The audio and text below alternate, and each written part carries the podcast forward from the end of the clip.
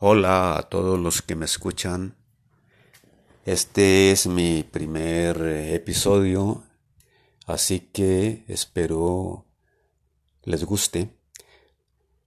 Voy a hablar eh, sobre temas culturales, sobre temas relacionados con el arte y otros más de una forma variada. Este es el primero de todos, así que sean indulgentes conmigo. Bueno, eh, voy a hablar acerca de el teatro.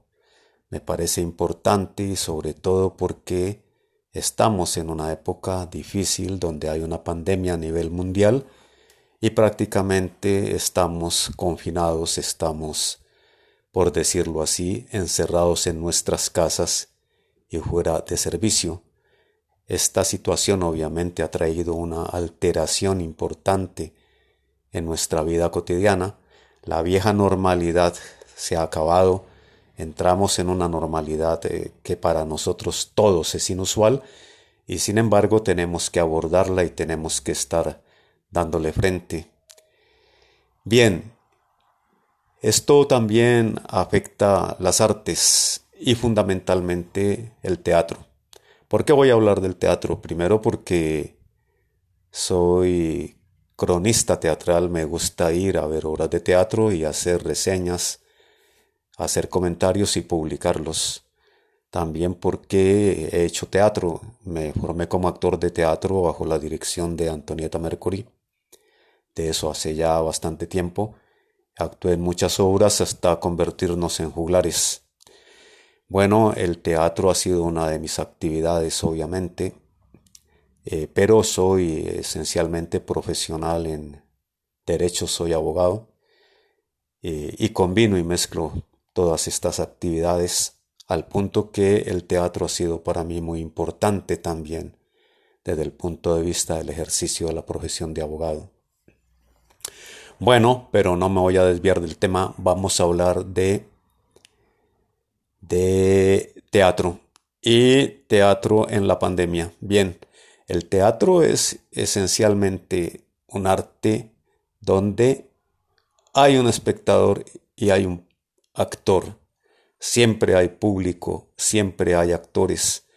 Hay un escenario, un escenario teatral, un teatro, un lugar donde se hace la representación en vivo frente a un público. Eso es lo que se ha alterado esencialmente en estos momentos. El teatro ha dejado de ser teatro, es decir, no se puede hacer teatro, porque esa relación viva, directa, entre público y entre actores se ha momentáneamente desvanecido.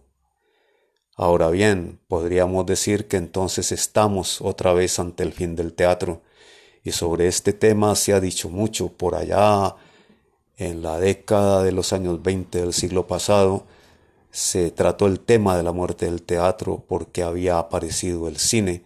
Sin embargo, el teatro no, no murió allí, el teatro continuó y la fuerza del teatro esencialmente yo la considero está en el hecho de ese de esa relación viva y vivaz entre público y actor. El cine surge pero a través de medios técnicos que establecen ese divorcio entre el actor y el público, entre el actor y el espectador. No hay esa relación directa. Tú vas al cine a ver una pantalla y a ver actuar a los actores en un cuadro pequeño o más o menos pequeño eh, en el cual se desarrolla pues toda una trama, toda una actividad, todo un relato. El relato teatral no se hace por intermedio de una cámara, por intermedio de una pantalla. El, el relato teatral se hace en un escenario de manera directa, de manera vivaz ante el público. Y esa es la diferencia y por eso el teatro no muere, porque esa relación no puede ser destruida y no ha sido destruida hasta este momento. Esa polémica de la muerte del teatro, pues, quienes consideran que una forma de arte entra a prevalecer sobre otra hasta el punto de acabarla? No es cierto, de la misma manera que tampoco la radio ha llegado a su fin por el hecho de que surgiera la televisión, por el hecho de que surgiera eh, el cine o, los medios de comunicación que tenemos ahora. Es una cuestión completamente aparte. la radio continúa, continúa vigente y hace parte de todo el conjunto de medios que hoy se han estructurado en la comunicación humana. El teatro como una forma artística de representarse eh, obviamente no ha muerto porque mantiene viva esa relación. Sin embargo, en términos de pandemia, en, perdón, en tiempos de pandemia, pues obviamente el teatro pareciera que no tiene objeto, que no tiene ya manera de realizarse. El teatro queda prácticamente fuera de lugar porque la gente ya no va a las salas de teatro, no va a buscar el teatro. Entonces, ¿qué hacen los actores? ¿Qué hacen los directores de teatro? ¿Qué hacen los guionistas de teatro? Los, eh, ¿Qué hacen los, los, textos, los dramaturgos? Eh, bueno, esperar, esperar a inventar nuevas formas de expresión. No, el teatro tendrá que seguir siendo lo mismo. Esa es su lenguaje. Esa es la manera específica de presentarse. A diferencia del cine, obviamente, y a diferencia de la poesía. El teatro tiene su propio lenguaje, un lenguaje especial, un lenguaje diferente que le permite subsistir, pero en condiciones especiales pareciera ser que toca parar, no puede hacerlo. Sin embargo, hay gente que dice cosas interesantes, como he leído por ahí, por ejemplo, que, bueno, un actor, estoy haciendo teatro en mi ventana y lo hago para la vecina espectacular, me parece genial que lo haga y ojalá se pudiera hacer teatro de esa manera. Es una forma de hacerlo. Siempre se requiere la presencia viva de un actor y de un espectador. No hay otra manera de hacerlo. Bien, eh, cuando se habla de actor, el actor va a presentar una historia, el relato de algo, de, de unos hechos, el relato teatral va a presentar un drama, un drama humano. Eh, lo puede presentar de muchas maneras, bajo la ironía, bajo el humor negro, bajo eh, un hecho dramático, etc.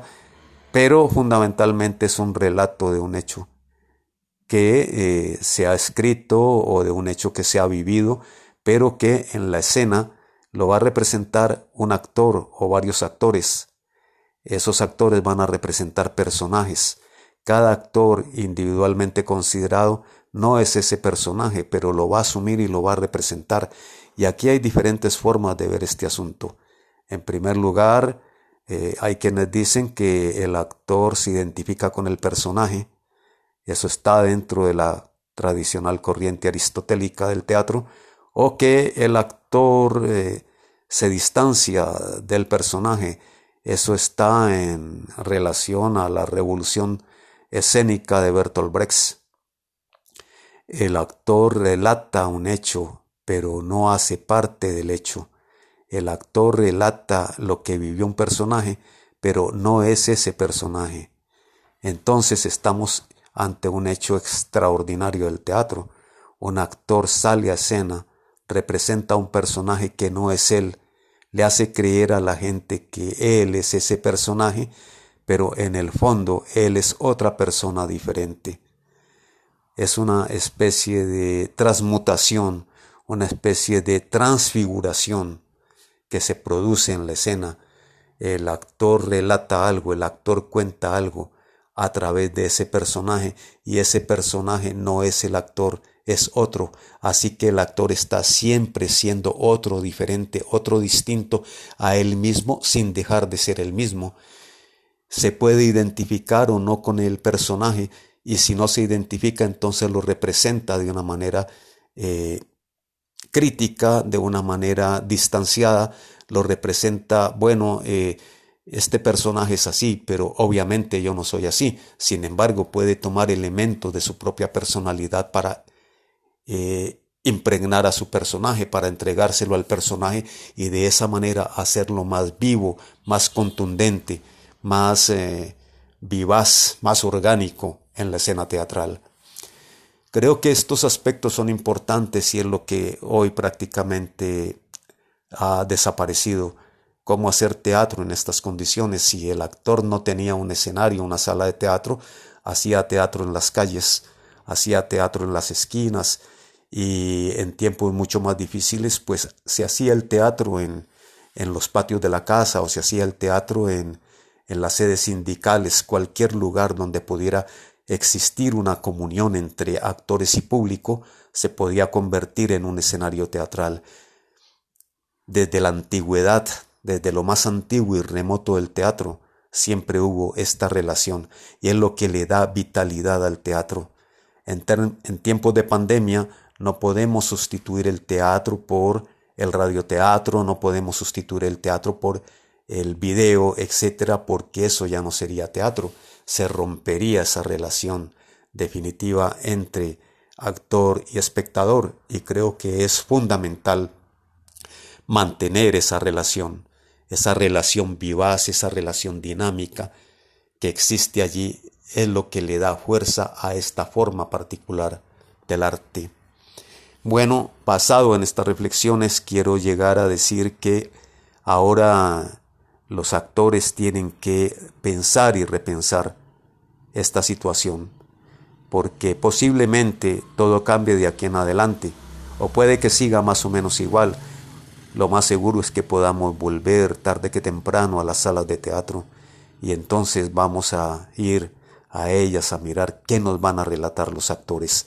Sería como un espacio que tienen tanto los actores como los dramaturgos como los directores de teatro para pensar cuál va a ser el teatro del futuro, que no está tan lejano porque ese futuro está aquí, está a la vuelta de la esquina, no está tan lejano, créanme que no. Y eso es lo que hay que hacer.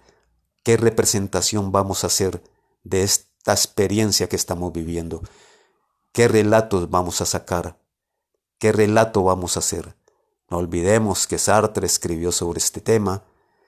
No olvidemos que Albert Camus también escribió sobre la peste.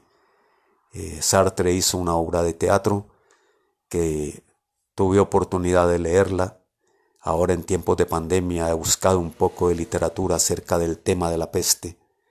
Y bueno, me he encontrado con que el de Camerún de Boccaccio era una serie de cuentos que se contaban cuando la gente peregrinaba huyendo de la peste en la Edad Media y esta es una buena ocasión para, para pensar en el arte que vamos a hacer, en el arte que vamos a desarrollar y el teatro tiene esa tarea.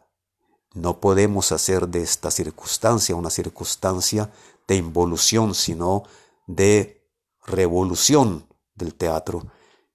Tenemos que pensar entonces qué teatro vamos a hacer hacia el futuro que está a la vuelta de la esquina. Bien, hasta aquí esta reflexión, espero que les sirva. Quiero decir que eh, también eh, es importante que la gente del teatro no solamente reflexione sobre las obras que se van a representar luego de la pandemia, sino que también reflexionen sobre lo que se ha hecho hasta ahora y la manera como se ha hecho. Eh, yo creo que es importante la unidad del movimiento teatral, es importante que resurjan las iniciativas, es importante que un grupo deje de mirar al otro como si fuera su enemigo, que un grupo deje de mirar al otro con cierta con cierto malestar, porque ese malestar de la cultura impide también el desarrollo amplio de la cultura. Bueno, hasta aquí mi intervención. Espero que sea a su agrado, que les guste y ya miraremos qué otra disertación haremos. los quiero mucho. Espero que me escuchen. Dejen sus comentarios. Eh, pueden hacer críticas eh, como quieran, eh, despiadadas, como quieran, pero siempre respetuosas. No se trata de atacar a la persona, se trata de, si no estoy de acuerdo con los argumentos, controvertir los argumentos. Bueno, un abrazo a todas, a todos y para adelante.